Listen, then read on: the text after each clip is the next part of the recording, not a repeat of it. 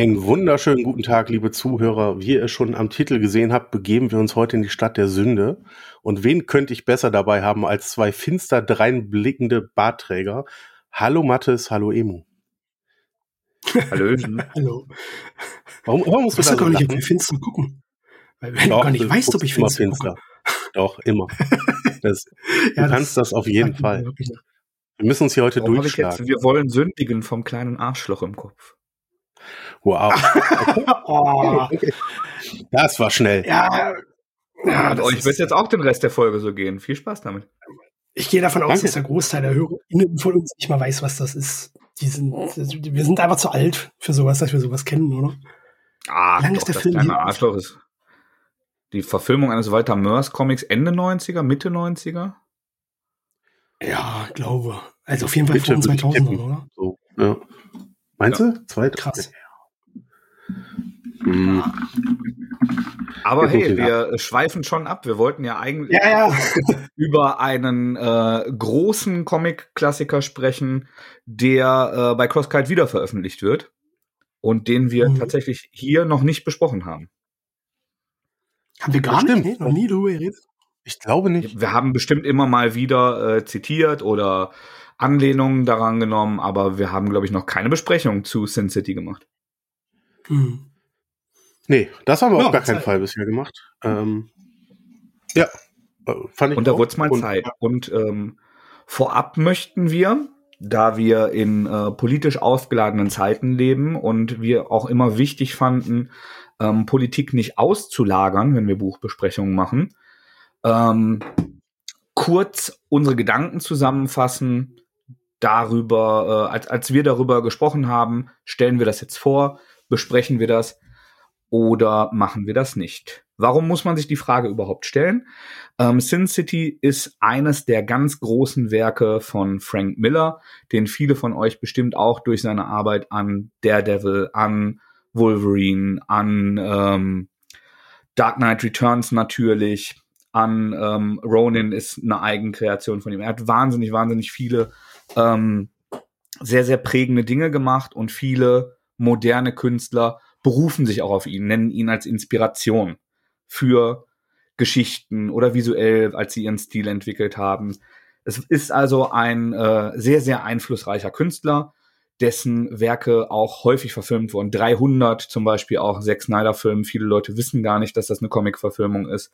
Bei unseren Hörern wahrscheinlich eine Handvoll mehr.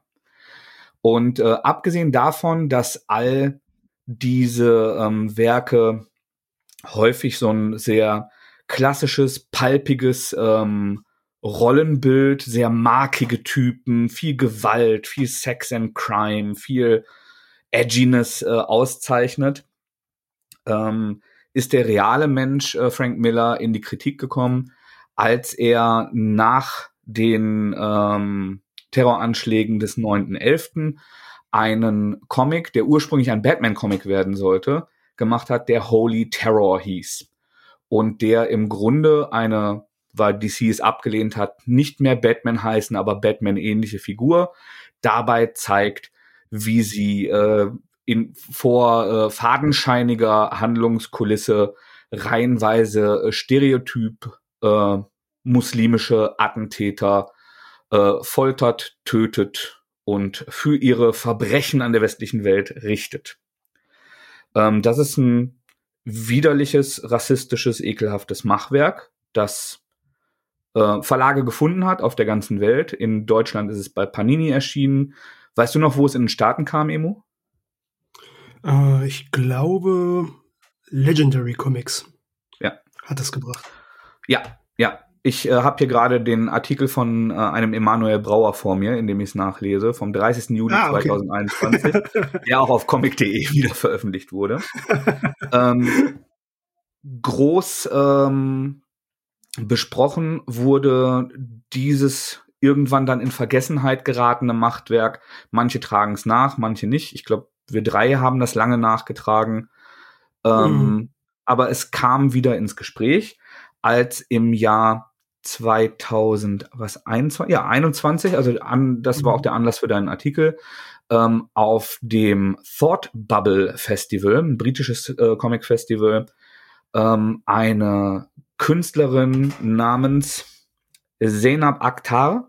Ist nicht nur eine Künstlerin, sondern die äh, hat auch den äh, Verlag, den Comic-Indie-Verlag Shortbox und ähm, ist Muslima und Aktivistin und hat ihre Teilnahme und die Teilnahme des Verlags abgesagt. Und damit äh, die Diskussion über äh, Millers Entgleisung, die, die dann nicht nur inhaltlicher Natur waren, sondern er, er hat wohl auch ähm, einige fragwürdige Äußerungen am, am Rand und in Besprechungen und äh,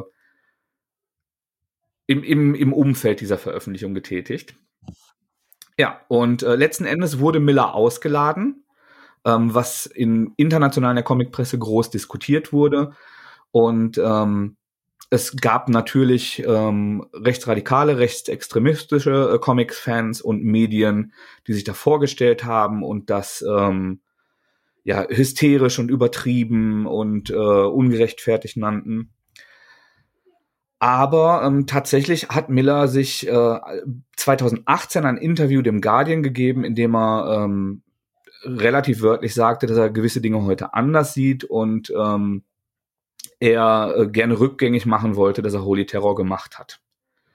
Und ähm, ich finde kein, kein genaues Zitat dazu.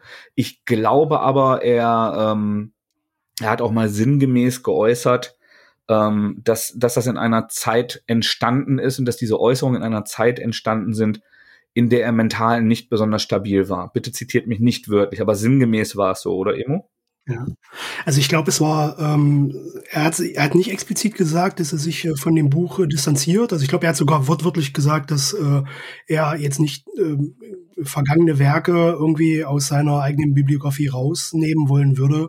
Aber er hat heute keinen Bez oder er empfindet, glaube ich, keinen Bezug mehr zu dem Buch, äh, so wie er es ähm, vor mehr als zehn Jahren gemacht hat, äh, aus heutiger Sicht. Und ähm, ähm, ja, ich lese gerade, but I'm not capable of that book again. Also ich ja, wäre dazu also ich, nicht nochmal fähig. Ja, also für mich wirkte das so wie ähm, ein Distanzierungsversuch, ohne das so wortwörtlich zu sagen, weil ihm mhm. das vielleicht ein bisschen zu schwer fiel oder so. Ja. Auch wenn das jetzt ein bisschen gefällig klingen mag. Ja. Genau.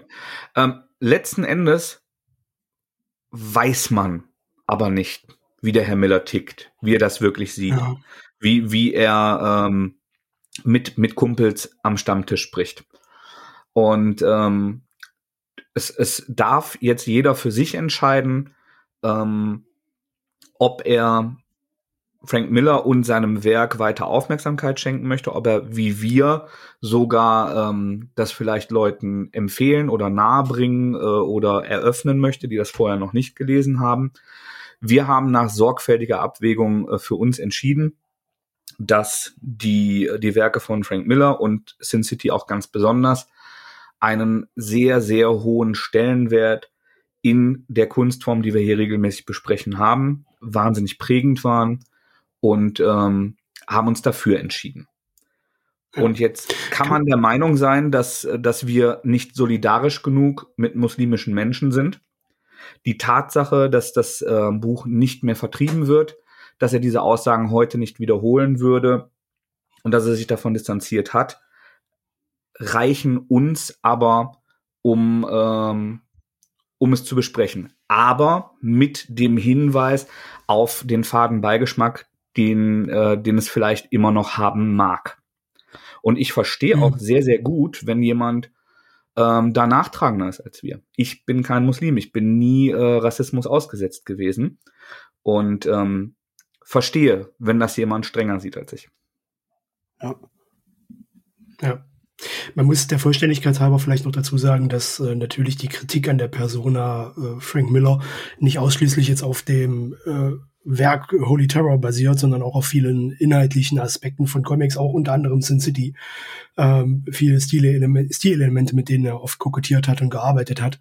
Ja. Ähm, ich glaube, Holy Terror war dann nachher nur ich will nicht sagen, also Tropfen auf den heißen Stein wäre zu wenig. Dafür war der äh, äh, skandalöse Impact dafür vielleicht ein bisschen zu groß.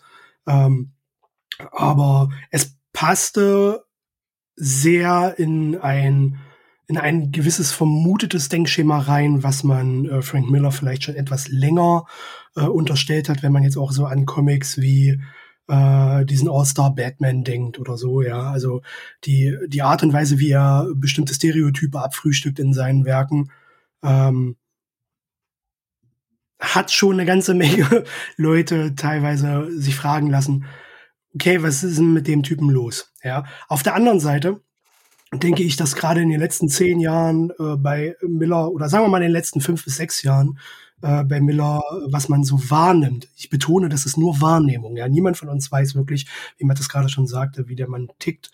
Ähm, dass da schon ein gewisser Veränderungsprozess und auch äh, Reflexionsprozess äh, bei, bei Frank Miller passiert ist, äh, wie er sich gibt, äh, wie er sich zu bestimmten Sachen äußert, äh, wie er auch bestimmte äh, politische äh, Bewegungen mittlerweile zu unterstützen scheint, was man ihm sonst vor 20 Jahren vielleicht so nicht zugetraut hätte.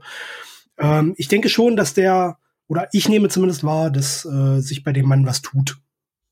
Ja, wollte ich dazu zumindest noch ergänzen. Ja, ja, denke ich auch. Ähm, und es ist ja nicht so, dass wir drei jubilierend am Teppich stehen, wenn er darüber läuft am Roten.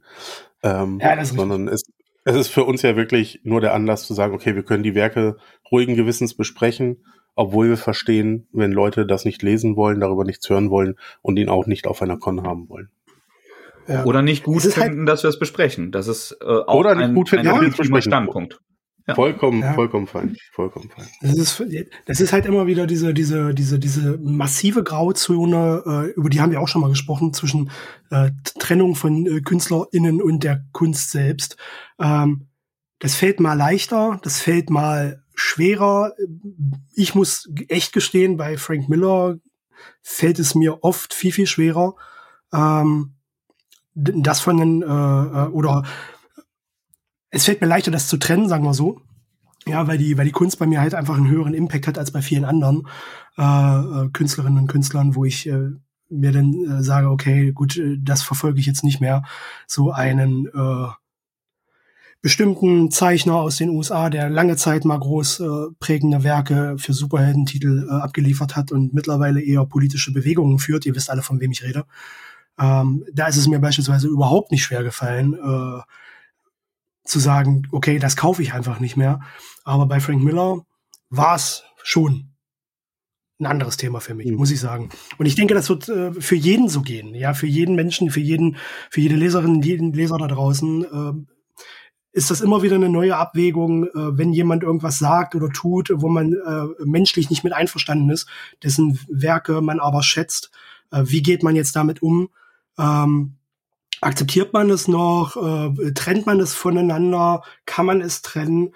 Das ist nie einfach zu sagen. Ja, finde ich ja. zumindest so Es gibt Leute, die machen das vollkommen hardcore. Ich bewundere das auf gewisse Weise auch, äh, die wirklich eiskalt trennen können. Ich kenne solche Menschen äh, also eiskalt trennen und dann sagen, okay, hier für mich äh, Schlusslinie, ich kaufe gar nichts mehr, schon bei der ein, äh, äh, einfachsten Verfehlung. Ich bewundere solche Menschen auf, äh, auf eine gewisse Weise, dass die das so können, weil ich es äh, so gar nicht können wollen würde. Genau. Also Ergibt das irgendwie Sinn für mich? Total, weil die, weil die Trennung Kunst und Künstler ja insbesondere, wenn das etwas ist, was mich sehr begleitet hat, ähm, auch, auch emotional wehtut, wenn ich auf einmal, mhm. um meinen Prinzipien treu zu sein, sage, das äh, lese oder schaue oder höre ich nicht mehr. Ne? Ja. Da, da äh, kann, kann man uns jetzt äh, Woke Weicheier nennen, äh, dass, dass wir unsere Gefühle so über unseren äh, Kunstkonsum entscheiden lassen. Ähm, and, andere Menschen würden das vielleicht überlegt äh, nennen und beides sind äh, legitime Perspektiven in äh, entsprechendem Maße vorgetragen. Ich finde, vergleichbar ist es, wir, also es ist ja nicht der erste kontroverse ähm, Künstler. Alan Moore hat äh, kontroverse Sachen mit seinen, ähm, ich, ich glaube, es ist in, in Deutschland auch indiziert, ähm, das, das Werk mit ähm, in Anführungsstrichen erotischem Inhalt Lost weißt Girls? du, welches ich meine? Ja. Lost Girls. Nee, nee, das, das ist doch bei Crosscut rausgekommen, oder? Ja. ja Lost steht Girls ist bei Crosscut rausgekommen? Ja, einen riesengroßen Sammelschuh. Steht Vor ein paar Jahren noch. Ja. Ja. Aber ähm, auch, auch da kann man, äh, kann man geteilter Meinung über den Inhalt sein, ohne die Dose Würmer jetzt äh, an der Stelle aufmachen zu wollen. Ähm, äh, RG, also der, der Schöpfer von äh, Tim und ja. Struppi, ähm, gibt ähm, bis, bis heute völlig berechtigte ähm, Vorwürfe rassistischer Stereotypen in einigen Bänden.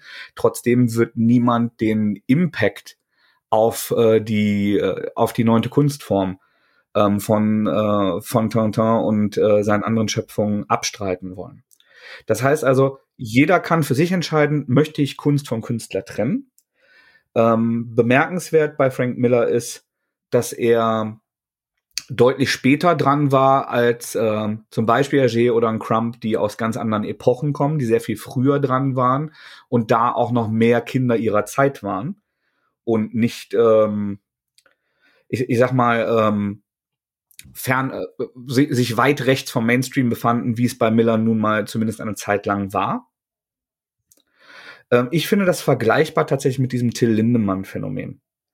Rammstein hat ähm, auch Leute ganz unterschiedlicher politischer Richtung ähm, begeistert, die, die Kunst, das, was er getan hat.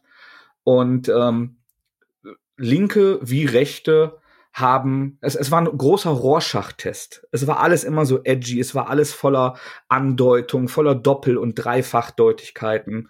Und ich glaube, wie auch ich, sind viele Leute ähm, lange Zeit davon ausgegangen, dass er diese, diese Anspielung ironisch überspitzt meinte. Und die Erkenntnis, dass er dann irgendwann doch einfach eine alte Wutz ist, ähm, die, die kann einem dann auch in der Selbstreflexion wehtun. Und ich glaube, es ist mit Frank Miller ganz ähnlich. Ich habe vorher Sin City wahnsinnig gefeiert und mich gar nicht mit, äh, mit seinen Äußerungen, seinem Weltbild auseinandergesetzt.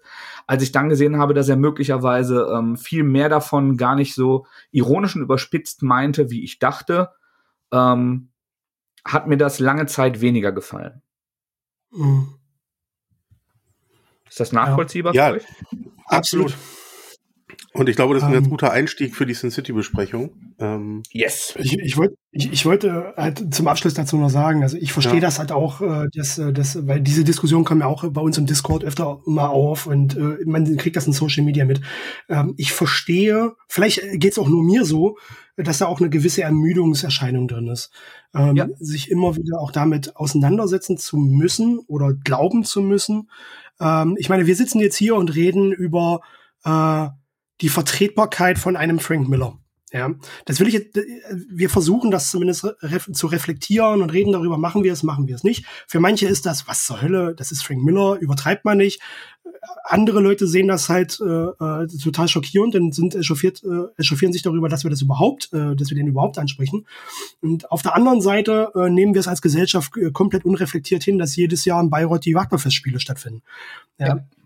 Das sind halt auch äh, Dimensionen, wo ich mir denke, okay, hier gehen wir bis ins letzte Detail und überlegen, ähm, macht man das oder macht man das nicht? Und dabei haben wir auch äh, ganz andere Baustellen in der Gesellschaft, in ganz anderen Dimensionen, ähm, die irgendwie weniger problematisch erscheinen für manche Kreise, wo ich mir denke, warum fangen wir nicht, warum reden wir nicht erstmal über die? Ja, äh, diese Gedanken habe ich manchmal dann auch dazu. Ähm, und das ist vielleicht auch etwas, was mit der Zeit oder vielleicht auch, weil wir äh, schon so oft darüber auch geredet haben, irgendwie auch eine gewisse Ermüdungserscheinung reinbringt. Was, womit ich nicht suggerieren möchte oder sagen möchte, dass äh, wir uns diese Gedanken nicht machen sollen. Ähm, das müssen wir tun, das machen wir auch hier. Äh, aber ich verstehe es, äh, wenn, wenn Leute da draußen sagen, okay, was ist denn jetzt schon wieder passiert so? Ja, weil Und es ist jede Woche kommt irgendwas Neues auf, auf den Tisch. Ja. Genau. Und es ist keine Rechtfertigung also wir, wir müssten hm, uns hm. nicht rechtfertigen, sondern wir haben gesagt, wenn wir das machen, möchten wir es mit Kontext machen.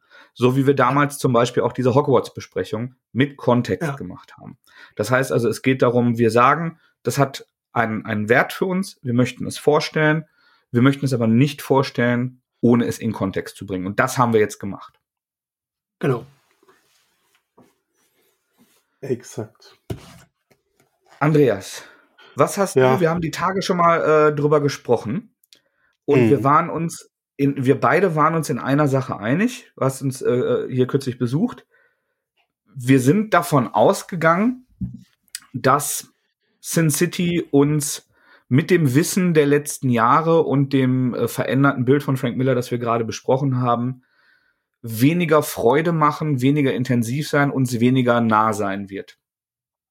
Ja, auf jeden Fall dachte ich, ich gehe viel unversöhnlicher aus dem Werk raus. Ja, genau. Ähm, als ich jetzt wirklich am Ende bin. Ähm, was sind diverse Sachen, aber ich glaube, sollen wir erstmal so einen Überblick geben, was ist Sin City überhaupt?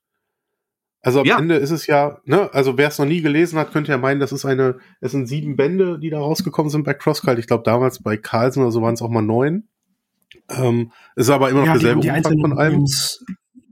Volumes, äh, Genau, die haben die einzelnen zusammengefasst, ne? Volumes, glaube ich, gesplittet. Und ich weiß auch gar nicht, ob Carson das vollständig veröffentlicht hat.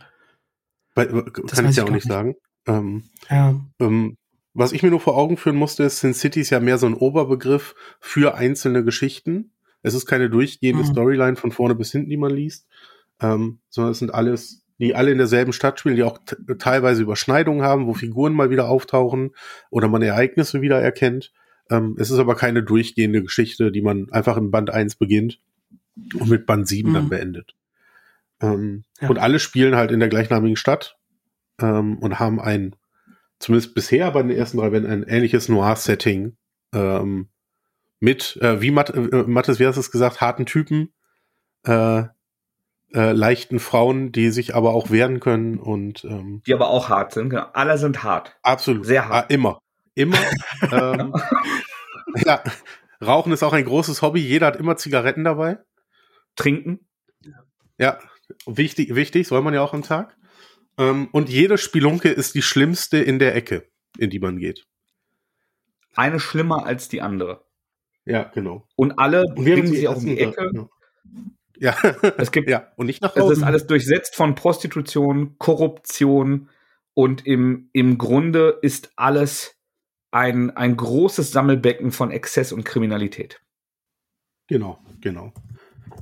Und darin verfolgen wir zumindest in den ersten drei Bändern, drei Bänden zwei Hauptfiguren, würde ich sagen. Ähm, Ja. Marv, Marv ist der aus dem ersten Band. Ähm, die Leute, die die Verfilmung gesehen haben, werden den ersten Band äh, sehr gut kennen wahrscheinlich. Und Dwight hieß, glaube ich, der aus dem zweiten und dritten Band.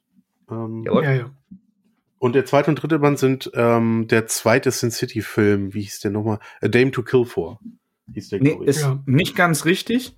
Stadt ohne Gnade, der erste Band, eröffnet auch den ersten Film. Ja. Der, ähm, der zweite Band, wo Dwight noch sein ursprüngliches Gesicht hat, ähm, ist äh, äh, genau A Dame to Kill For, beziehungsweise äh, eine, eine Braut, für die man mordet. Ähm, Eine- ist im ja. zweiten Film.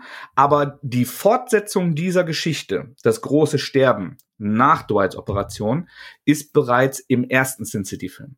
Ach, echt? Habe ich Mhm. falsch in Erinnerung. Ich Ja. hatte irgendwie gedacht, so würde der zweite enden. Das hat Also der für Film- viele Leute, äh, für, bei vielen Leuten für Irritation gesorgt, weil es ja sehr Wort für Wort ist und da auch drüber gesprochen wird, dass du ein neues Gesicht hast, Dwight. Also der, Ja. das erste Buch, das dritte Buch und das vierte Buch sind bete- Teil des äh, ersten Sin City Films, obwohl eine Szene aus dem zweiten Band bereits im ersten Film vorkommt, nämlich als Dwight in der Bar sitzt und über Marv spricht. Das ist ein Zitat aus dem zweiten Buch, Stimmt, als er dort, ja, und das kommt im ersten Film aber schon vor.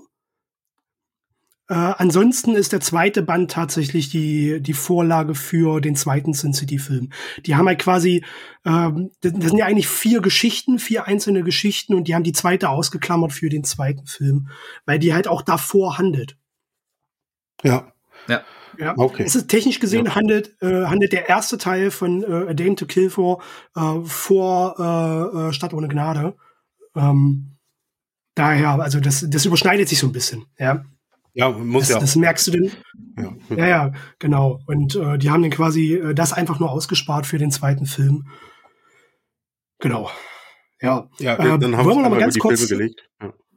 W- Ganz kurz, bevor wir äh, auch noch über den Inhalt jetzt äh, weiterreden, äh, noch mal was zur Historie. Also der Comic selber, wie gesagt, hat, wurde jetzt schon gesagt, sieben Bände.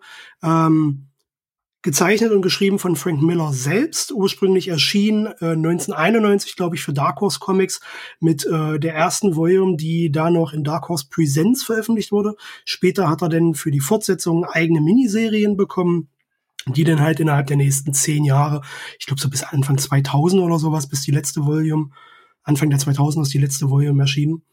Und ähm, genau, äh, großer Höhepunkt und äh, Mainstream-Popularität erreicht es in 2005 mit der Adaption des, äh, des äh, Comics, den Frank Miller zusammen mit Robert Rodriguez auch selbst im Regiestuhl umgesetzt hat. Also er hat jetzt hat nicht nur die Vorlage einfach verkauft, sondern er hat selbst Regie geführt, hat mitproduziert, hat sogar mitgespielt in dem Film, was äh, äh was äh, sehr wahrscheinlich auch äh, der Grund dafür war, weswegen dieser Film so originalgetreu, also wirklich der 90 Prozent der Texte des Films sind ja zitiert aus dem Comic. Ist wahrscheinlich die originalgetreueste Comic-Verfilmung, die es hier gab, denke ich. Kameraeinstellung, ja, alles. Es ist eins zu alles eins. komplett. Ja. Und Miller spielt den äh, Pfarrer, dem Marv im Beichtstuhl besorgt, äh, be besucht. Freut sich. okay. Du hast einen anderen Sin City gesehen als ich. Ja. Ich habe den Gewisserweise Sin City heruntergeladen. ah, genau. Ähm, so mal Frage vorab. Äh, es sind ja jetzt, also CrossCut bringt jetzt, die haben das schon mal rausgebracht. Also erst war es äh, ähm, Carson bei uns, die haben einen Teil der, der Reihe äh, veröffentlicht. Ich bin der Meinung, dass der letzte Band dort nicht erschienen ist, aber ich bin mir da nicht hundertprozentig sicher. Äh, korrigiert das ruhig mal, wenn ihr das hier gerade hört, irgendwo in den Kommentarsektionen. Äh, ansonsten ist es, glaube ich, das erste Mal vollständig bei CrossCult erschienen, noch in dieser äh, weißen Edition. Äh, Mathis, du hast vorhin ein Foto geschickt, wo du die beiden äh, äh Versionen miteinander vergleichst, weil die ursprüngliche CrossCult, ach, das war Andreas. Ja, die ursprüngliche Version war noch in demselben Format, wie wir wie wir die äh, äh, Hellboy-Bände kennen. Also dieses kleine, ist das A5? Ihr, ihr kennt das ja, also das oder wie die Walking Dead-Reihe damals war, in dieser, in dieser Größe. Und äh, die Neuauflage, die CrossGuide jetzt gerade bringt, diese sogenannte Black Edition, die auf der mittlerweile vierten Dark Horse Auflage basiert, mit neuem Cover und so weiter, ist in der Größe, wie wir es von Saga und so weiter kennen, also die aktuellen äh, CrossGuide-Veröffentlichungen. Ja, also größeres Format, erstmals in größerem deutschsprachigen Format. Das ist quasi US-Heftformat, oder? Ist das noch ein bisschen ja, kleiner? ist ein bisschen kleiner. Es ist ein bisschen kleiner noch als US-Heftformat. Minimal kleiner. Ja. Ja. Genau. Ähm, so, Frage jetzt, die ich jetzt schon mehrfach stellen wollte. Von, das sind jetzt drei unabhängig voneinander handelnde Story, auch wenn äh, Story 3 thematisch halbwegs auf äh, Story 2 basiert. Welcher davon hat euch am besten gefallen? Die erste, Stadt ohne Gnade. Ja, ja, würde ich auch. Erste würde ich auch ja. gehen. Ja. Ähm, Stadt ohne Gnade ist schon immer einer meiner äh, Top 20 Comics wahrscheinlich. Äh, ich habe jetzt beim Lesen auch wieder so viel Flashbacks gehabt zu den Malen, wo ich den Comic früher gelesen habe. Ähm, ist auch tatsächlich so, so sehr ich den Film auch liebe und auch bewundere, dass er so gut diesen Comic umsetzt, finde ich äh, äh, jedes Mal das Gefühl, wenn ich diesen, äh, wenn ich Stadt ohne Gnade den ersten Sin City Comic lese, äh, dass man das eigentlich so gut, wie der hier inszeniert ist, in dem Band niemals hätte verfilmen können. Ja, weil so viele Sachen da drin einfach viel, viel besser als im Film aussehen. Ja, alleine diese, also visuell vor allem. Also für mich ist das Frank Miller in Höchstform, in absoluter visueller Höchstform. Ja. Äh, ihr wisst ganz garantiert, was ich meine, wenn ich äh, die Regenszenen anspreche, wie Marv über die Brücke rennt und im Regen dasteht und alles komplett schwarz ist und nur durch die Regentropfen weiß gehalten dargestellt ist, diese, diese Fragmente. Ähm, eigentlich müsste man jetzt eigentlich ja. nur über den Inhalt des Comics reden, aber ich, mich catchen halt einfach diese Artworks immer so sehr. Ähm, was einem immer sehr, sehr schmerzlich daran zurückerinnern lässt, was für ein wahnsinnig talentierter Zeichner Frank Miller früher mal war. Heute zeichnet er nicht mehr so, aber er hat mal wahnsinnig gute Artworks geliefert. Und äh, dieser erste Band äh, erinnert mich immer sehr schmerzlich daran, wie gut diese Artworks mal waren. So, aber auch von der Story her fandet ihr den ersten am besten. Ja. Ja. Aber, aber es ist bei mir tatsächlich so, ich kannte den Film zuerst. Das ist bei einigen ja. großen Comics so. Ich kannte zuerst wie vor Vendetta als Film. Ich kannte zuerst ja. Sin City als Film. Und ähm, der, der Film hat mich damals so wahnsinnig beeindruckt, ähm, dass mit meinem damaligen Bandprojekt ich ähm, Rainer Schöner, als wir ein bisschen Geld äh, in der Hand hatten, die Synchronstimme von Mickey Rourke, der ja Marv in dem oh, Film spielt. Oh nein, ehrlich? Doch, doch, klar. Ja, der, der hat dann das Intro gesprochen und ich war dann wirklich im Studio zugeschaltet und das war auch ein beträchtlicher Teil unseres Budgets, den wir darin investiert haben, dass der das von mir geschriebene Intro spricht. Und ähm, der hat dann so zwei, drei Sachen versucht und ähm, der lebt in Berlin und ähm, war uns dann zugeschaltet. Das, das Geile ist, der hat halt erst ein anderes Budget veranschlagt, als ich ihn gefragt habe. Und dann habe ich ihm gesagt, hey, ich finde richtig, ich bin ein Riesenfan, ich finde richtig geil, dass wir telefoniert haben, aber das ist komplett außerhalb äh, unserer, unserer Frequenz. Und dann hat er gesagt, ja, aber ich dachte, ihr habt da Plattenvertrag und alles hinter das, was du mir geschickt hast. Dann habe ich gesagt, nee, das, da sind jetzt viele Freunde bei, die uns unter die Arme gegriffen haben, aber Plattenvertrag nicht, wir haben nicht so viel Budget. Und dann hat er gesagt, ja, wenn das komplett Indie ist, dann äh, frage ich noch mal einen Kumpel, der ein Studio hat, dann kann ich das für die Hälfte machen. Weil ich eure linke Attitude auch mag. Also der hat wohl früher auch mit, äh, mit Hannes Wader, Konstantin Wecker Musik gemacht. Und Ach, ähm, war dann da, ja, kein Scheiß. Das, und, ähm, Was? Alter, ja, der hat, doch, doch. Also mehr mit Wecker als mit Wader. Und äh, ja. dann hat er das eingesprochen und hat das halt ein paar Mal gemacht. Und als, also ich fand das schon richtig geil. Und dann meinte er, war das jetzt so, wie du das vorgestellt hast? Und dann habe ich am Ende gesagt, ja, sag ich, aber vorgestellt, als ich das geschrieben habe, habe ich mir, dass du das liest wie Marv. Und dann sagt er, ach Marv, Sin City. Also so einen amerikanischen, warte kurz. Und dann hat er das Ding halt in einem Take, nachdem ich das gesagt habe, aufgenommen. Und das ist, ähm, sorry für den Off-Topic, aber das ist so meine, meine Sin City Story. Und deshalb. Jetzt will das natürlich jeder hören. Ist das irgendwie möglich, das online zu hören? Hm, ich weiß nicht, ob das irgendjemand auf YouTube hochgeladen hat. Ich war es nicht. Aber ich okay. kann das nicht zur Verfügung stellen, weil ähm, einige der, der Künstler, die daran beteiligt waren, in der GEMA sind. Und man ah, das jetzt halt okay. nicht einfach so rum, rumreichen zeigen darf. Aber ähm, äh, wie, wie hieß das Intro? Andreas, hast du das gerade greifbar?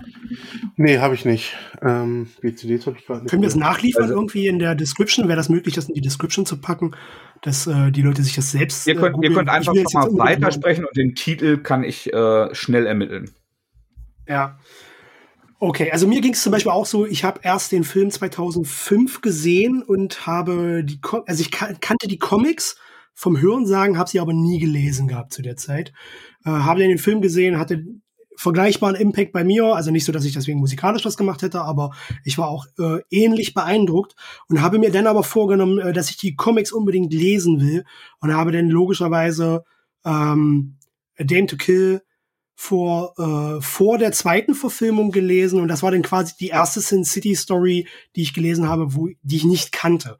Ich war sehr schockiert mhm. im Positiven, aber vielleicht auch da ein bisschen ernüchtert, weil wenn du eine Vorlage zu einem äh, zu einem Film liest, erwartest du ja meist noch mal ein bisschen mehr Input zu bekommen, als du in der Adaption bekommen hast, weil ja, ja okay. 90 Prozent der Fälle immer irgendwas ausgespart wird in der in der Adaption, ja.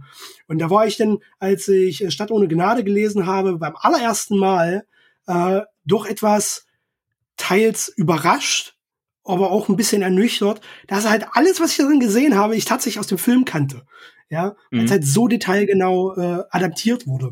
Und daher war dann äh, Dame to Kill vor der erste Comic, äh, den ich halt gar nicht kannte von der Story her. Und der hat dann bei mir beim allerersten Mal lesen, und ich habe seitdem viele Male gelesen, äh, mich etwas mehr beeindruckt, äh, weil äh, ich es halt einfach nicht kannte. Ja. Äh, heute ist es so, dass äh, ich zwei Stories habe, die für mich die besten Sin City Stories sind. Eine davon war jetzt bei den ersten drei äh, Release Stories schon dabei, halt mit dem ersten Band. Äh, ich finde Dame to Kill heute nicht mehr ganz so spannend. Moment, äh, ich muss mal kurz Pause machen, weil ich kriege gerade Besuch. So, ich habe jetzt nochmal nachgeschaut äh, für alle, die das recherchieren möchten. Ähm, die Band heißt Kaputt, C-A-P-U-T-T. Die, das Album hieß Spiritus, wie ähm, die brennbare Flüssigkeit. Und äh, das Intro, was der Rainer Schöne gesprochen hat, hieß Das zerbrochene Manifest. Anhand Jawohl, derer ich, ich erinnere solltet ihr das ermitteln können. Stimmt. Ja. Ähm, ihr habt jetzt schon, schon ganz viel geteilt, aber lass uns noch mal ein paar Schritte zurückgehen. Nicht jeder kennt das Werk so gut wie wir. Es soll Leute auf dieser Welt geben, die haben es noch nie gelesen. Du hast völlig ähm, recht, schieß los.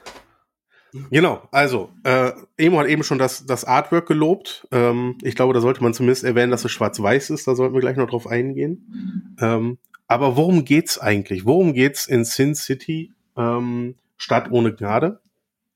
Wir lernen Marv kennen. Marv ist der Protagonist. Ähm, Marv ist Ex-Soldat, glaube ich, irgendwie so in der Richtung. Ja. Ähm, ein sehr einfacher Mensch, würde ich sagen. Und als der morgens aufwacht, äh, wacht er neben einer, einer sehr schönen Frauenleiche auf, ähm, in die er sich wohl den Abend zuvor verliebt das hat. Klingt verdammt cringe. Ist es ja auch. also. Ja, die Formulierung klingt cringe. Eine sehr, sehr schöne Frau. Eine sehr, sehr, das betont ah, er ja auch häufig. Ist, ist, ist, allein das auszusprechen klingt schon echt unangenehm. oh es ist eine wirklich schöne Frau, aber sie ist tot. Das klingt anders. okay, ähm, weiter im Text. Security. Genau, ähm, kurz, kurz darauf ähm, scheint auch die Polizei anzurücken. Ähm, und er selber versucht zu entkommen und möchte gern, und weil er sich sicher ist, selber nicht schuld daran zu sein, dass die Frau tot ist, möchte er herausfinden, wer war das eigentlich ähm, und möchte sie eigentlich rächen. Und ja. muss sich dafür durch diesen Sündenpfuhl äh, Sin City schlagen. Und das macht er auch. Schlagen, schießen, alles was geht. Der bricht Knochen, wenn er muss, ist halt auch ein Brecher. Ähm, und ist eigentlich eine klassische Noir-Story, oder? Ja, uh, klassisch, also eine Noir-Story ja, aber klassisch jetzt eher nicht. Das ist. Äh, ich glaube, Hardboiled halt auch. Also, dass, ja. dass es bewusst so sehr brutal eher. ist. Also, Hardboiled ja. ist ja ein bisschen moderner und äh, expliziter. Der klassische Noir ist äh, eleganter und äh, et etwas. Ja, das stimmt, ähm, aber ich glaube, für sich ist er ja schon der Detective, den man sonst kennt. Ähm, aber ja, Hardboiled trifft es wahrscheinlich noch ein bisschen besser, ja. Ähm, man muss halt dazu sagen, es ist alles total überspitzt. Also die Gewalt ja. ist überspitzt. Es ist unfassbar kompromisslos. Äh, die Inhalte sind, also alles, alles in diesem Comic geht irgendwie ins Extrem. Marv, Marv selber ist eine total überstilisierte äh, äh Figur, die in allen Formen ins Extreme schlägt, von der Gewalt her, von äh, seinen Prinzipien her. Die Gesellschaft ist durch und durch korrupt. Es gibt nahezu keinen ehrlichen Polizisten, so von der Darstellung her. Regierung, Kirche, alles korrupt. Ja, also wirklich alles, was man so in irgendeiner Form einschätzen könnte, wird ins Extreme gezeichnet, ja, beziehungsweise dargestellt. Und ähm, das macht, glaube ich, dann dieses, dieses, Hardboiled aus, dieses vollkommen parodistische einer Gesellschaft. Also ich empfand das auch immer schon so, so düster und finster das ist, dass es irgendwie auch so eine sich selbst parodierend irgendwie ist. Äh, kann, kann, könnt ihr ungefähr nachvollziehen, was ich meine? Total es hat immer so parodistische Züge, fand ich. Also man kann das einfach, ich konnte das nie ernst nehmen, ja, im Positiven, Gott sei Dank, weil wenn man das ernst nimmt, dann äh, wow, dann äh, Therapie, ja. Nein, nein, kann man, kann, kann man ja auch gar nicht. Also Marv ist ja auch eigentlich ein Charakter, der ist komplett stulle. Also der ist ja so simpel gestrickt eigentlich. Äh, das kann man ja nicht ernst nehmen. Ähm, also die ganze Zeit, die Erzählform ist ja eigentlich, egal welchen Band von den dreien, wir sind ja immer im Kopf des Protagonisten. Wir kriegen immer ja. alle seine Gedanken mit. Und die sind vor allen Dingen bei Marv, bei Dwight wird es ein bisschen komplexer, aber Marv ist ja schon sehr einfach strukturiert, auch in seinen Gedanken.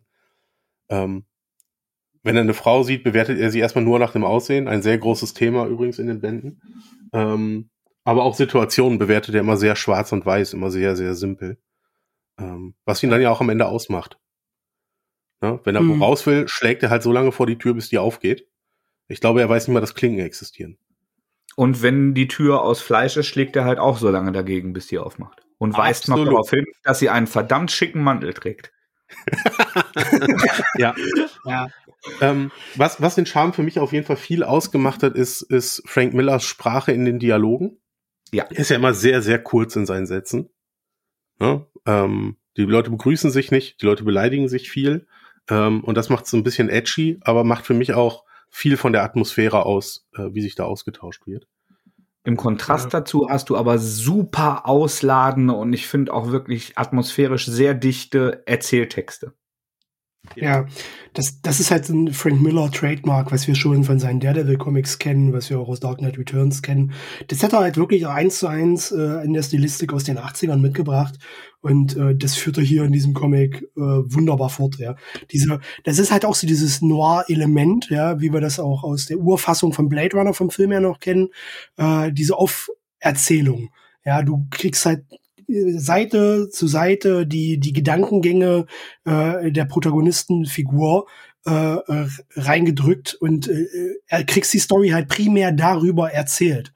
Als mehr als über die Dialoge, also mehr ähm, über die Off-Texte sowie halt auch äh, über das, die visuelle Darstellung. Ja.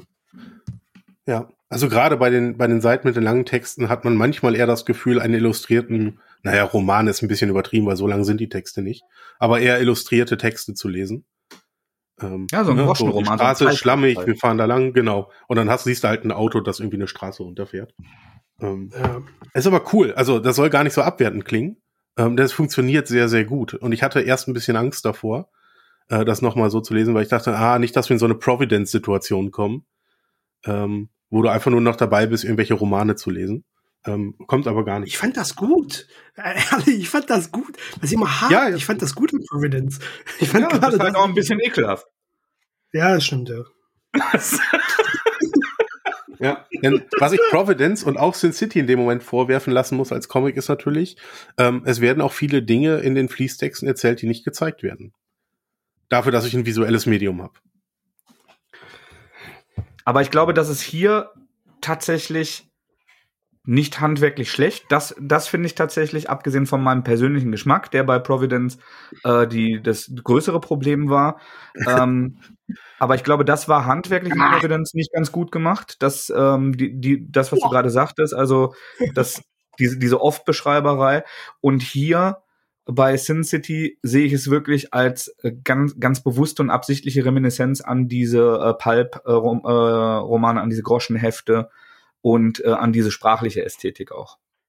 Mhm. Ich muss gerade kurz gestorben. Ja, ja, okay. ja. Also ich fand Providence ja auch nicht gut, aber. ja.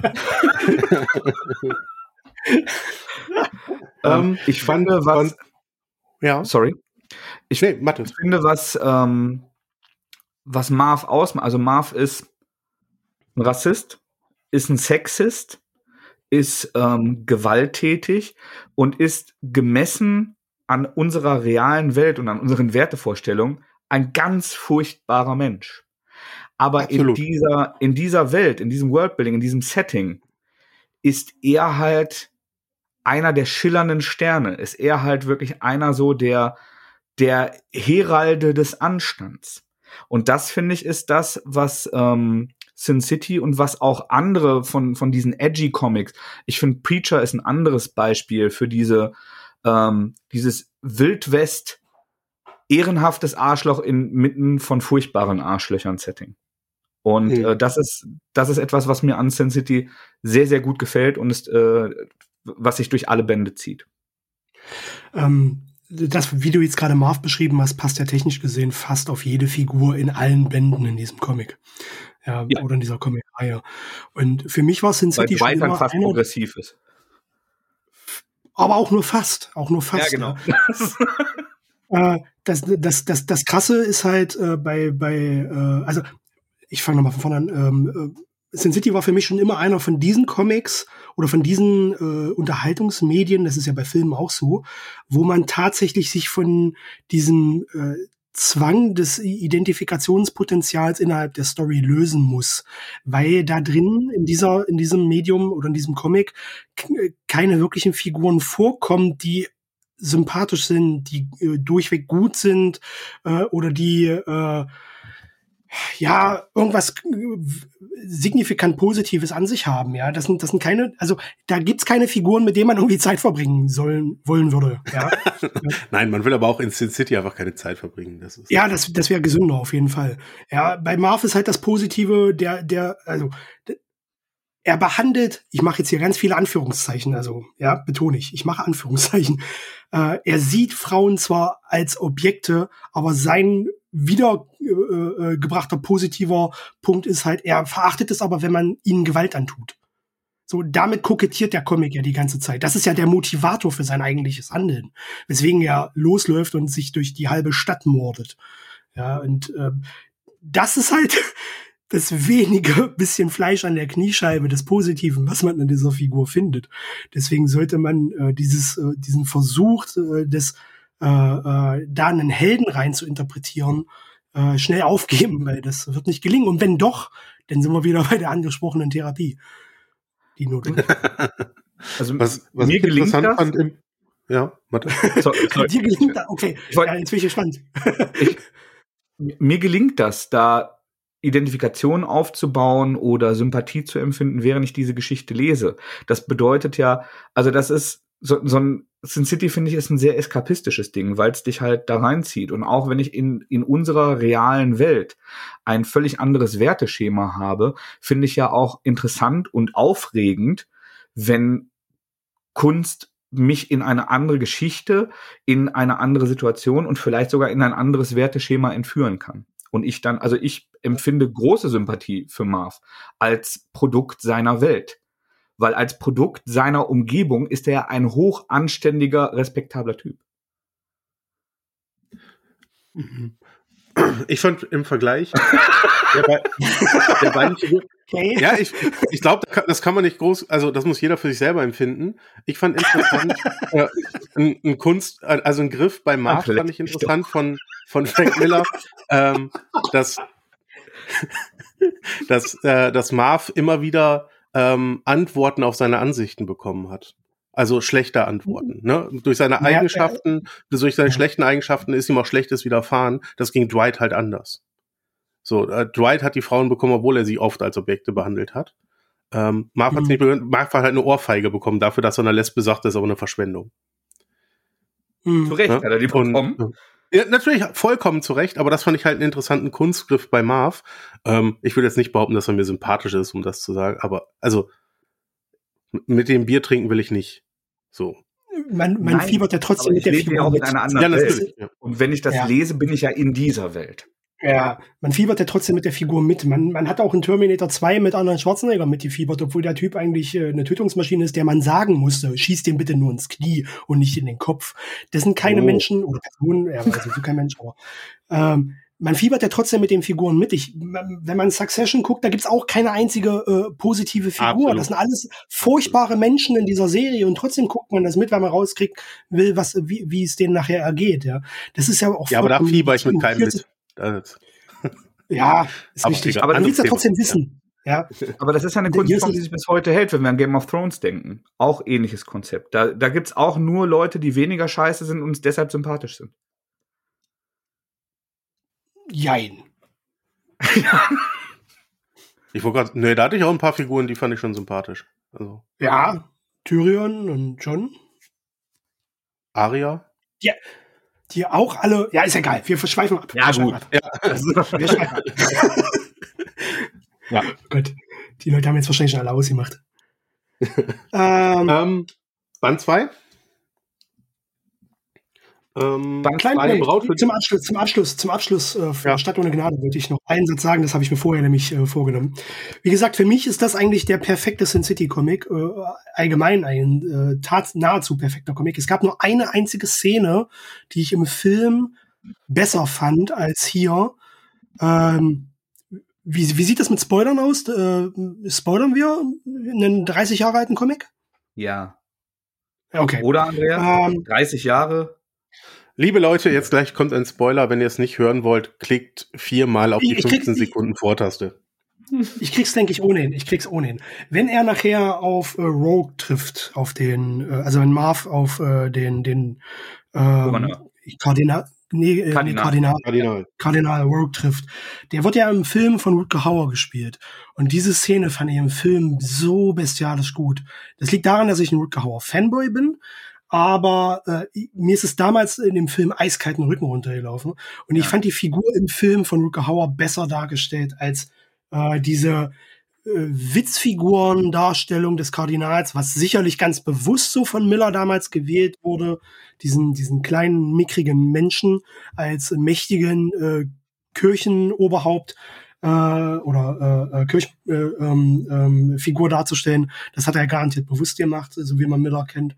Aber das fand ich im Film tatsächlich ein bisschen ja. besser. Ansonsten muss ich sagen, Stadt ohne Gnade ist für mich ein perfekter Comic. Ja. Er ist im Comic halt auch ein Lappen, ne? Dem nimmst du die Rolle nicht ab, die er angeblich hat. Ja, ich glaube, auch wenn wir uns bei äh, Band 2 und 3 etwas äh, strukturierter und kürzer fassen können, glaube ich gar nicht, dass das jetzt so viele Leute zum Abschalten äh, bewegen wird, weil ja, wir waren jetzt etwas äh, chaotisch mit einer äh, sehr langen äh, Einordnung und äh, vielen Sprüngen hin und her, aber da ist ja tatsächlich auch relativ viel Wissen und Meinung und Emotionen von allen eingeflossen. Und das zeigt ja eigentlich, dass, obwohl wir das jetzt schon so lange und routiniert machen, dass äh, die Bücher besonders viel bei uns ausgelöst und gemacht haben und dass sie wahnsinnig, wahnsinnig gut sind. Selbst wenn man da, äh, wie, wie wir anfangs gesagt haben, vielleicht ein, ein bisschen kritisch oder unversöhnlich hereingeht. Mhm. Könnte ja, natürlich auch sein, dass wir einfach nur Panne sind und äh, nicht in der Lage sind, uns, bevor wir losquatschen über ein Thema, auf das wir uns alle freuen, einfach mal eine Struktur zu überlegen. Aber ähm, es gibt ähm, ja über 100 Folgen, bei denen das halbwegs funktioniert hat. Das heißt also, irgendwas muss heute anders sein. Das stimmt, das stimmt. ja. Zweiter Band. Nee, also, zweiter Band, ja. Ähm, soll ich machen? Kurz, Ger worum ja, gerne. Dwight McCarthy, neue Figur, neue Hauptfigur, ähm, steht im Mittelpunkt der Story, ist ein äh, Typ, der sein Geld damit verdient, äh, Fotoaufnahmen von untreuen Ehemännern zu machen, um möglicherweise dadurch Erpressungsgelder einzunehmen.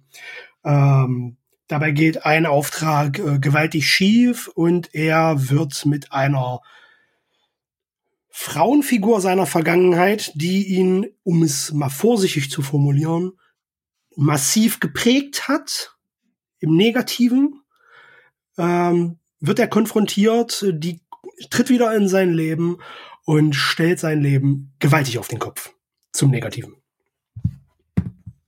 Ganz grob zusammengefasst. Ja. Genau. Ja, reicht, reicht, glaube ich, auch. Ähm, ja. Und genau, auch da wieder ein, eine Figur, äh, schwierige, schwierige Figur, würde ich sagen. Ähm, hat mich aber gut. Und welche nicht, ja, welche nicht. Ja, genau, welche, welche nicht. Ähm, Stark alkoholkrank, psychisch gestört, äh, ja. offens offensichtlich viele Schwierigkeiten mit Beziehungen und mit sich selbst. Und ähm, ja, also ganz klassisches äh, Noir-Motiv, die, die femme fatale, also die Frau, die, äh, die der gebeutelte, gebrochene äh, Held beziehungsweise Anti-Held äh, verehrt und äh, sich, sich für sie in äh, wahnsinnige Gefahr verstreckt.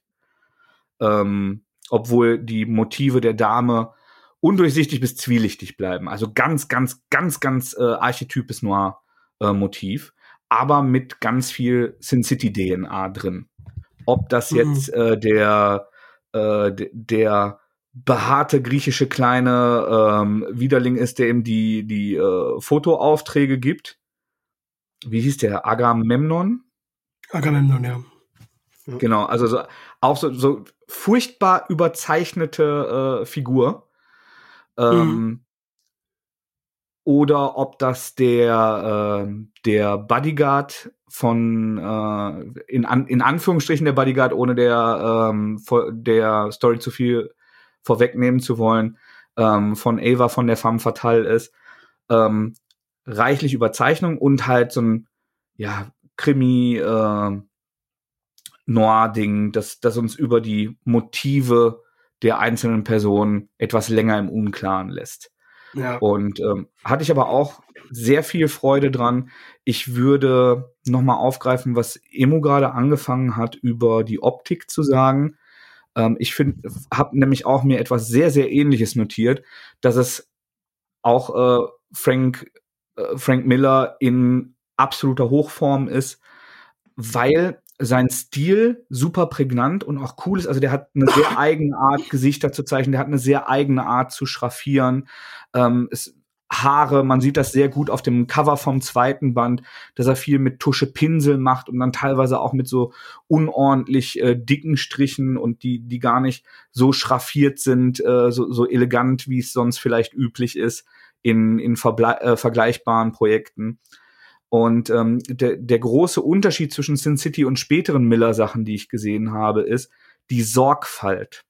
Man sieht, also abgesehen davon, dass der grundsätzlich was kann und grundsätzlich noch eine super eigene Optik hat, die sofort ins Auge sticht, siehst du, dass der hier ihm richtig wichtig war, dass Perspektiven, äh, krasse Perspektiven gemacht werden, dass die Perspektiven dann sehr korrekt sind, dass Proportionen sehr korrekt sind. Du, du siehst eine sehr große Sorgfalt und Liebe, die du beim späteren Miller nicht mehr siehst, meiner Meinung nach. Mhm. Abs absolut. Auch, ähm, wir sagten schon, schwarz-weiß ähm, alles gehalten, aber auch das scheint ihm wichtig zu sein, denn mal sind Bilder, äh, die Figuren sind quasi in schwarz auf einem weißen Papier und mal dreht das auch um. Und das scheinbar sehr bewusst auch von einer Seite auf die andere, dass die Konturen auf mal im weißen auf einem schwarzen Papier zu sehen sind. Ähm, und da scheint er sich mhm. viele Gedanken gemacht zu haben, weil auch das halt für so einen Überraschungseffekt sorgt. In den Bildern. Und auch alles sehr filmisch ist, weshalb es sich so gut in Film umsetzen ließ. Weil das mit Überblendungen arbeitet, mit, mit so Silhouetten und das halt so, so ganz klassische ähm, alte theatralische und filmische Perspektiven und äh, Aufnahmen auch sind. Mhm. Absolut. Absolut. Ich muss ehrlich dazu sagen, also ich bin richtig äh, begeistert von dem Artwork. Damit habe ich nicht gerechnet, dass es so, dass ich es wieder so stark finden werde. Same. Und ja. ist für mich ist für mich auch was von hat was von zeitlos, so wie er es gemacht hat. Ja. Ich habe manchmal trotzdem zwei drei Seiten gebraucht, um komplett drin zu sein, um mhm. immer sofort alles zu erkennen beim Umblättern. Ähm, so ging es mir zum. Ging es euch ähnlich oder wart ihr sofort erste Seite? Ich erkenne alles, alles super. Ich hatte, ich hatte den Moment jetzt im nächsten Band, also im dritten, da hatte ich äh, so ein paar, nicht, dass ich Probleme hatte reinzukommen, aber weil da ein paar Splash Pages dabei waren, die so massiv Overload waren, äh, wo ich wirklich lange, spürbar äh, lange gebraucht habe, äh, um die wirklich äh, aufzunehmen. Ja, das hatte ich im nächsten Band vor allem. Hier noch nicht so. Die Grube, die Dinosaurier, ja. Ja. mhm. Da muss ich mal kurz hinblättern. Das ist wirklich mein. Genau. Genau. Ähm, aber sonst, ich fand den zweiten auch klasse. Ähm, ich hatte ein bisschen das Gefühl, ich sehe ein bisschen mehr von der Stadt, ich sehe ein bisschen mehr von dem Drumherum. Ähm, mhm. Und das hat mir sehr gut gefallen, weil ich dann halt das Gefühl habe, da wirklich immer weiter einzutauchen in das Universum, äh, ja. das dazugehört. Ich fand, ähm, ich, ich fand schön, wie den Inhalt vom dritten anschließen, oder? Ich würde noch kurz sagen, äh, ich, ich fand ja. schön, wie äh, scheinbar leichtfüßig äh, Miller diese Stories miteinander verbunden hat. Also ähm, ich habe ja, wir haben Anfang schon gesagt, dass äh, dass äh, das so teilweise vor dem ersten Band handelt, sich dann aber Überschneidungen treffen und diese Überschneidung in der Bar, die war halt einfach, das fand ich toll. Ja, wie das so ineinander läuft, wie dann Szenen aus dem ersten Band nochmal äh, wieder aufgegriffen werden, die man da schon kannte und äh, dann quasi ja so eine so eine Ze Zeitüberschneidung kommt, ähnlich wie das dann halt auch mit dem dritten Band dann ist. Ähm, das fand ich wirklich gut gelöst und auch äh, leichtfüßig gemacht irgendwie. Ähm, hat mir gefallen, hat mir sehr gut gefallen. Ja, bin ich bei dir. Das fühlte sich sehr ungezwungen an. Ja. Ähm, und das, weil es halt auch, also weil es für dich auch als Leser eine Belohnung ist, dass du das wiedererkennst, mhm. aber für die Story erstmal völlig egal ist. So, jemand, der zuerst den zweiten liest, kriegt das nicht mit, ist aber auch gar nicht schlimm, weil es keinen Impact auf die eigentliche Story hat. Ähm, aber mhm. du selber wirst halt belohnt als Leser. Das mag ich ja sowieso ganz gerne, wenn solche Gimmicks dann drin sind. Ja. Okay. Bevor wir zum ähm, dritten Band gehen, ja. der Emo hat vorhin ganz kurz angesprochen, dass er neben ähm, dem, dem ersten Band neben Stadt ohne Gnade einen weiteren Lieblingsband hat. Mhm. Und ich möchte nur kurz, ohne dass wir uns äh, der Diskussion im Detail schon widmen, wissen, ob das bei dir auch die vier ist. Natürlich. Gut. Darüber reden wir dann wahrscheinlich in der nächsten Ausgabe zu dem Thema. Ah, Absolut. Ja. ja. Soll, ich glaube, ihr beide habt jetzt je eine Zusammenfassung gemacht, begonnen und dann, dann haben wir uns ergänzt. Ja. Dann hau mal grob, was im dritten passiert, ganz grob. Ich muss mich einmal drehen. Im dritten Band, das große Sterben, hat Dwight, den wir aus dem zweiten, aus ähm, Dame to Kill vor, eine, ich muss den, eine Braut, für die man stirbt, äh, muss ich nachschauen, weil der, der Filmtitel so mordet. verwurzelt ist bei mir. Für die man äh, mordet, entschuldige. Ähm, Dwight ist wieder der äh, Hauptprotagonist, hat aber aus Gründen, auf die wir nun nicht en Detail eingehen, ein neues Gesicht. Er hat sich operieren lassen ähm, und wird nicht mehr so leicht erkannt. Äh, wer ihn immer erkennen wird, ist äh, Gail, die Anführerin der Frauen von äh, Old Town, dem Prostitutionsviertel der äh, von Sin City. Das aber nicht äh, von von Zuhältern oder Mafiosi, sondern tatsächlich von den Frauen selber eigenverantwortlich geführt wird, die auch sehr äh, wehrhaft und ähm, selbstbestimmt sind in ihrer Arbeit. Ähm, wo, wo man jetzt darüber streiten kann, ob das nicht auch eine sehr romantisierte Sicht ist, aber diese Diskussion führt, glaube ich, an der Stelle zu weit und wir haben ja das, die, die besondere Perspektive dieser, Welt zu, äh, zu Genüge ähm, besprochen man kann, glaube ich, den Anfang sehr schnell zusammenfassen, indem man sagt, Dwight ist äh, bei Shelley, einer Kellnerin aus einer Bar, die uns schon öfter begegnet ist. Und äh, Shellys Ex-Freund kommt vorbei und versucht, in die Wohnung einzudringen, ist äh, ausgesprochen aggressiv und ähm, schlägt Shelley, nachdem Shelley Dwight bittet, sich zu entfernen. Und Dwight wird ziemlich sauer und stellt äh, diesem ähm, brutalen, betrunkenen Ex-Freund und seinen Kumpels, die er dabei hat, nach, rennt ihm hinterher und irgendwas ruft Shelley ihm noch nach. Und ähm, ja, ich, ich würde sagen, für alle, die die Geschichte noch nicht kennen, belassen wir es dabei, dass es große ja. politische Komplikationen gibt durch die, äh, den nun folgenden Konflikt. Und ähm, dass, dass im Grunde es der politischste dieser Bände ist, weil es verschiedene Mächte in Sin City gibt, die ähm, äh, verschiedene Machtkompetenzen haben und dieses Machtgefüge gerät halt ganz gewaltig ins, äh, ins Wackeln. Und ähm, sowohl Dwight als auch die, die Frauen von Old Town, die hier die Hauptrolle spielen, haben großes Interesse daran, dass, äh, dass diese Struktur aber bestehen bleibt und bemühen sich darum. Und das ist äh, sehr, sehr gefährlich und gesäumt von Unmengen äh, brutaler Gewalt. Nicht umsonst heißt der Band das große Sterben. Mhm. Ähm, für mich von den ersten dreien der sieben Wiederveröffentlichungen jetzt insgesamt äh, hart ausgedrückt der schwächste Band. Ich habe mhm. ihn gestern gelesen, aber mich hat abermals überrascht, äh, wie gut er trotzdem ist. Mhm. Weil äh, mir hat die Story mega gut gefallen, aber die anderen beiden halt noch etwas mehr. Und dass selbst in der Relation, wo man sagt, das ist der schwächste von den dreien, trotzdem noch so einen guten Comic bekommt. Ja, äh, das, äh, das hat mich gestern dann nochmal überrascht, weil den habe ich wirklich eine äh, lange Zeit jetzt nicht gelesen gehabt, äh, die Ausgabe, bestimmt schon acht oder neun Jahre nicht.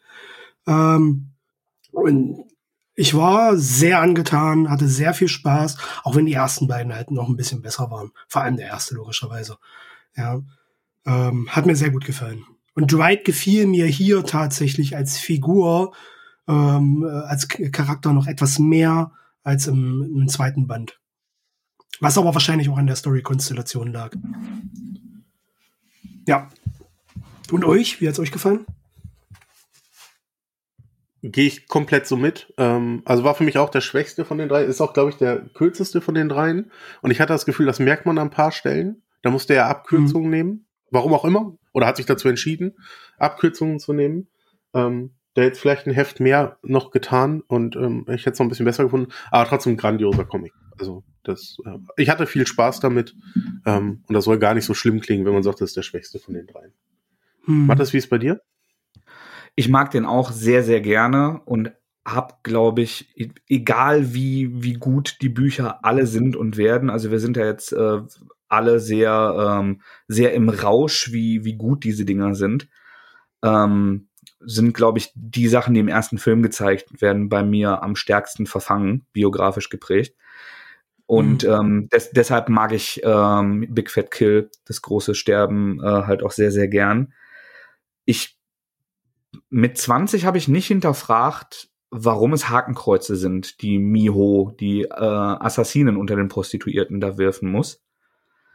Ähm, mhm. ah, es, es, ja. das fand ich einfach krass und edgy, dass sie nicht nur äh, Ninja-Sterne wirft, um irgendwelche Leute um Gliedmaßen zu erleichtern, sondern dass die auch noch wie Hakenkreuze aussehen. Das habe ich damals mhm. weniger stark reflektiert und dass es irgendwie krass und edgy aussah, hat mir gereicht. Heute frage ich mich, warum? Was, was möchte man mir hiermit sagen? Und frage mich außerdem, was ähm, die, die Aufbereitung im deutschen Verlag angeht, warum wir die Ninja-Sterne nicht retuschieren, aber das Hakenkreuz auf der tätowierte Hakenkreuz auf der Stirn von dem glatzköpfigen Killer, das ähm, wird, ja, wie, wie man es häufig in Comics gesehen hat, halt zugezeichnet, so dass es vier aneinanderliegende Quadrate sind. Mhm. Wobei das als Erkennungszeichen für seine politische Gesinnung erzählerisch jetzt erstmal äh, für mich greifbarer gewesen wäre. Ja. Habt ihr da eine Antwort drauf? Weiß jetzt nicht, dass ich sage, sowas darf es nicht geben, sowas darf man nicht zeigen. Aber warum? also ich, ich, ich, ähm, mit Halbwissen, Betonung, äh, äh, Triggerwarnung, Halbwissen jetzt, ja. ja. Ähm, meistens ist es ja so, dass äh, bei CrossKite war das ja zumindest bisher mal so, wie ich es mitbekommen habe, äh, wenn die Comics nicht limitiert sind und sie auch in den regulären Buchhandel gehen, äh, wird sowas au äh, aus reiner Vorsichtsmaßnahme retuschiert äh, für den Fall, dass es halt sonst äh, Beschwerden gibt und aus dem Programm genommen werden muss, beziehungsweise nicht in den freien Buchhandel verkauft werden kann. Ähm, bei limitierten Comics, wir haben das äh, zum Beispiel bei den ähm, bei bestimmten Hellboy-Comics oft gesehen, die eine Limitierung hatten, äh, gab es äh, diese Probleme wohl weniger. Da konnten solche Darstellungen dann gemacht werden, eben weil man halt auch äh, die Sicherheit über den potenziellen Abverkauf der Ausgaben hatte. Betonung Halbwissen. Ob das tatsächlich der Grund ist, keine Ahnung. Ja, also es ist wohl immer eine freie Verlagsentscheidung, sowas zu tun. Also es gibt da wohl keine konkreten Vorgaben für. Ich denke, dass das hier bei den Wurfsternen nicht gemacht wurde, lag einfach daran, dass man es vielleicht nicht optisch ansprechend genug hätte umsetzen können. Aber ich weiß nicht, wie es bei Deshalb ja. verstehe ich es nicht, wenn ich das nicht optisch ansprechend genug umsetzen lasse. Und ja die, die Hakenkreuze darin belasse. Und das ist ja die ja. ewige Diskussion bei, bei Indiana Jones, der Unterhaltung ist, aber Filme sind schon länger als, ähm, als Kunst akzeptiert. Bei Indiana Jones spricht niemand darüber, das zu retuschieren. Oder auch bei, äh, bei, bei anderen Unterhaltungsfilmen, in denen Nazis die Bösen sind. ja, oder dem Film von, oder Sin City, da siehst du es halt auch.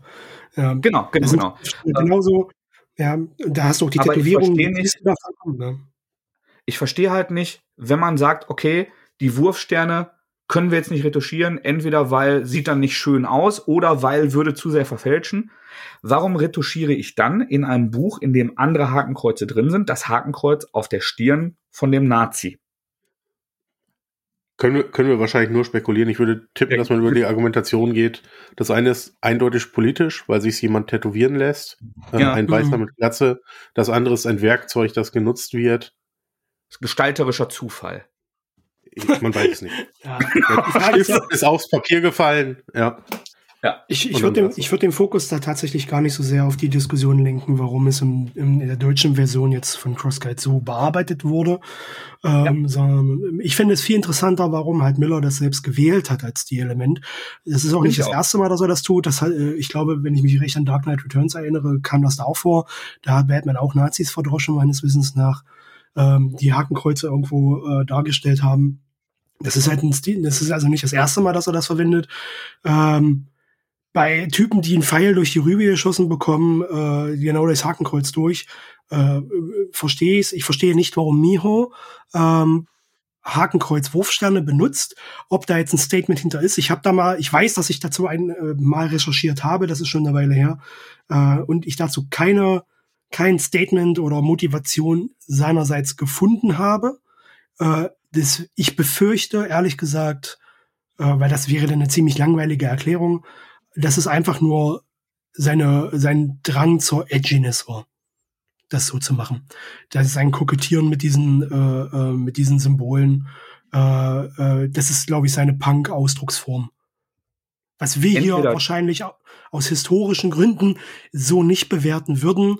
Wir wissen ja aber, dass äh, die US-Amerikaner in der Regel oder oft, sagen wir mal oft, nicht diese Verbindung zu diesen Symbolen so einschätzen, wie wir das tun. Ja. Und daher oft eine gewisse Punkigkeit, Rebellenform drin sehen, solche Sachen zu verwenden als Provokationsmittel. Ähm, wobei uns hier sehr schnell berechtigterweise ein politischer Ausdruck hinter interpretiert wird oder rein interpretiert wird, nachvollziehbarerweise, äh, was da nicht immer so sein muss. Mittlerweile würde ich das nicht mehr so sehen. Also würde, wenn heute sowas jemand in einem Comic verwendet, auch in den Staaten, interpretiere ich da definitiv politischen Willen hinter. Ich glaube hier aber, dass es eher ein Drang zur Edginess war von ihm. Glaube ich.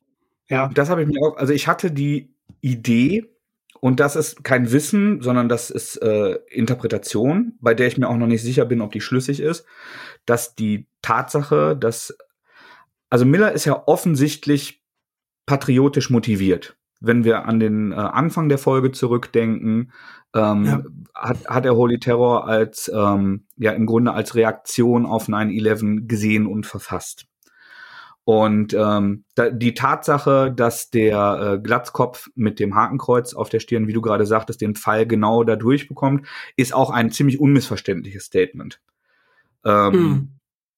Ich habe mich halt gefragt, ob es ein Zufall ist, dass die vermutlich japanischstämmige Prostituierte äh, mit Hakenkreuzen wirft, nachdem in Pearl Harbor die Japaner ja Alliierte der Deutschen waren und damit auch äh, Amerika angegriffen haben. Habe ich mich hm. in diesem Zusammenhang gefragt und äh, lass das jetzt einfach mal also hier. Ich, also, ja, ja ich, ich, verstehe den Gedankengang. So viel würde ich ihm gar nicht zumuten in dem Werk, weil es wäre die einzige Schrift, äh, Nachricht, die er so versteckt hätte in ein oder zwei Panels. Vielleicht, ich weiß nicht, keine Ahnung. Ne? Und Miro ist ja eigentlich eine sehr positiv besetzte Figur. Ja, also genau. wie, wie, gesagt, in, in diesem Werteschema, was da vermittelt wird. ja, genau, genau, genau. Weil an anderer ja. Stelle ist sie ja eher eine Retterin als Unheilsbringerin. Genau. Mhm. Ja. Gut, aber insgesamt, also ich für meinen Teil muss sagen, ich bin froh, dass wir es nochmal gelesen haben. Ähm, ich würde sogar so weit gehen und sagen, wer gerne Comics liest, sollte Sin City lesen, äh, zumindest mal einen Band aufgrund des Artworks, um zu gucken, wie da erzählt wurde. Das ist schon eine Bereicherung. Ähm, auf, äh, jetzt inhaltlich oder nicht komplett weg, das Artwork an sich. Ähm, wie seht ihr das? Ähm, um das einzuordnen, also wenn man sich mit US-Comics beschäftigt, gibt es irgendwann den Punkt, wo man an Frank Miller nicht vorbeikommt. Und neben Dark, Dark Knight Returns, ähm, und ich denke, also auch wenn Dark Knight Returns populärer ist als Sin City, aber Sin City ist sein Hauptwerk. Das ist sein Werk, mit dem er sich, glaube ich, am meisten identifiziert weil äh, er damit auch als äh, Indie-Comic wahrscheinlich den meisten Erfolg hatte, das auch verfilmt hat selbst, also da auch äh, dem, dem meisten Input reingesteckt hat. Und wenn man sich mit US-Comics beschäftigt, die gern liest und irgendwann an Frank Miller oder auf Frank Miller stößt, äh, sollte man Sin City lesen. Meiner Meinung nach gehört das in jedes Comicregal rein. Ähm, bis zu einem gewissen Punkt zumindest. Also einige Bände davon sollte man auf jeden Fall gelesen haben. Ähm, die Publikation von Crosscut jetzt bietet sich dafür an. Also drei Ausgaben von sieben sind jetzt erschienen. Die nächsten vier, ich glaube, die kommen an einem Tag raus, oder? Wenn ich das richtig verstanden habe. Wisst ihr das? Ich glaube, die, nächsten drei, die nächsten drei und dann im Dezember der letzte, glaube ich. Im Dezember. Wir haben offline, genau, im Dezember, am 18.12. kommt der letzte raus, ähm, der siebte Band. Wir haben offline schon diskutiert, weil CrossCut hat auch äh, diese Veröffentlichung nochmal in einem Schuber angekündigt, erstmals. Was ich sehr nice finde. Die soll dann insgesamt 210 Euro kosten, alle sieben Bände zusammen in einem schicken Schuber. Und wie man der Beschreibung entnehmen kann mittlerweile, auf freundliche Nachfrage hin, äh, wird es diesen Schuber wohl auch einzeln geben. Ja, also wer jetzt schon mal losgelegt hat, äh, die Einzelbände zu kaufen, den Schuber kann man dann im Nachgang wohl nochmal äh, beziehen. So, sollte man das kaufen? Meiner Meinung nach, ja, zwingend. Sin City sollte man gelesen haben. Meiner Meinung nach. Ähm, ich glaube daran, wie oft ich jetzt noch Dinge in Frage gestellt habe, die ich nicht ganz koscher finde. Mhm. Und äh, im Zusammenhang damit, wie positiv ich über die Wirkung, über die Intensität, über ähm, die Optik von Sin City gesprochen habe, merkt man, wie gut ich das eigentlich finde. Weil es immer wieder so Sachen gibt, wo ich mich frage, muss das sein? Ist das echt nötig? Und ich halt trotzdem mega geil finde und tatsächlich auch dabei bin, dass es, äh, wenn, wenn man im entsprechenden Genre ähm, zu Hause ist, sich für US-Comics interessiert, es ein absolutes Must-Read ist, ja. Ja. Ja, guck mal, da sind wir uns doch äh, einig. Dann kommt auch mal vor. Vielen Dank. Ja, ja. vielen Dank für ihr beiden für eure Zeit. Ähm, wir schauen mal, wenn die neuen kommen, ob wir da auch nochmal drüber sprechen. Kommentiert gerne, ob ihr euch das wünscht, ob wir uns die anderen Bände auch nochmal angucken sollen. Äh, und ansonsten bis zum nächsten Mal. Macht's gut. Macht's gut.